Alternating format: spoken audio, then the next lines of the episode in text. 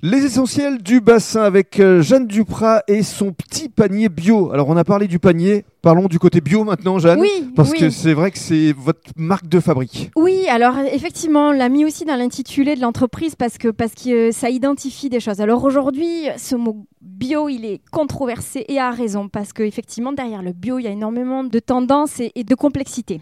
Quand on voit une étiquette bio pour définir en fait si elle a vraiment une éthique et des valeurs, euh, nous, du côté consommateur, on, est toujours un peu démunis. Mhm. Euh, c'est vrai que grâce à, à notre formule en fait de, de consommation directe, ben, les gens peuvent me poser des questions sur mes pratiques et la notion de bio, elle est évidente quand je leur parle de comment je produis. Bien sûr. Euh, Alors justement, vous avez créé une association oui. pour ça. Alors Oui. comment s'appelle cet asso elle s'appelle l'AMAP Cœur Bassin. Alors AMAP, ça signifie quoi? Ça signifie Association pour le maintien de l'agriculture paysanne. Agriculture paysanne, Ouais. cœur euh, bassin. Oui. Il y a 150 adhérents a priori? Oui, un peu moins, entre D'accord. 120 et 150, je sais plus exactement le chiffre. En tout cas, vous êtes une dizaine de producteurs Voilà, et le reste sont des consommateurs voilà. qui peuvent venir vous voir régulièrement pour acheter euh, vos produits et vous leur parler euh, directement de la façon dont vous les cultivez. Oui, c'est ça. Alors en fait, il y a des produits qui se vendent sous forme de commandes ponctuelles.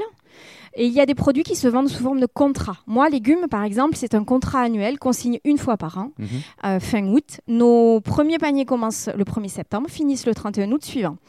Sur cette année-là, 45 paniers seront livrés, donc 45 f- semaines, mes adhérents viendront chercher un panier que j'aurai composé pour eux en fonction des légumes de saison que j'aurai dans mon Mhm. garde-manger qui est constitué de plusieurs serres et d'un plein champ. Alors aujourd'hui, là, qu'est-ce qui euh, fonctionne le mieux aujourd'hui comme euh, légumes? Alors, Là. nos légumes de saison, euh, là, actuellement, c'est tout un tas de légumes feuilles qui sont dans les serres. Mhm. Ce que j'appelle les verdures d'hiver, euh, des épinards, des blettes, euh, des salades, euh, du fenouil, euh, de la roquette, tout un tas de mesclins. Mhm. Et après, ben, des légumes de conservation qu'on a cultivés à un moment donné, puis récoltés comme les courges que vous voyez dans la grange. Ils sont magnifiques. Et puis euh, après, ben, des légumes de conservation qui restent au champ, comme les carottes, comme les poireaux, comme les choux. Et alors, vous êtes référencé au Cutéreux ici à Biganos Ouais. Et également Alors, je sers aussi une petite épicerie bio à, à qui est super, tenue par Hervé, euh, qui s'appelle le Gré du Bio. Et ensuite, je, je travaille aussi beaucoup avec euh, Reynald Dubarry, Mhm. RD My Chef, donc euh, chef à domicile, qui est basé au Tèche.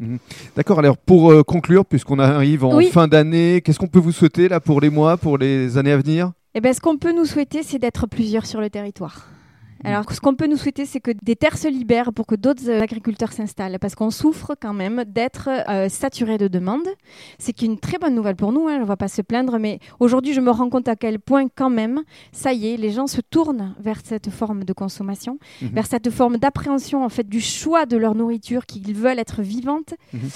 Et, Et parce et que vous leur apportez peu- également de la pédagogie, c'est ce qui Oui, est important, ce qui n'existait oui. pas avant. Mais c'est ça, et c'est tout le rôle de la map. En fait, elle est vraiment là pour changer les mentalités, montrer aux gens qu'en fait, cuisiner quelque chose de nouveau et de différent, c'est pas si compliqué.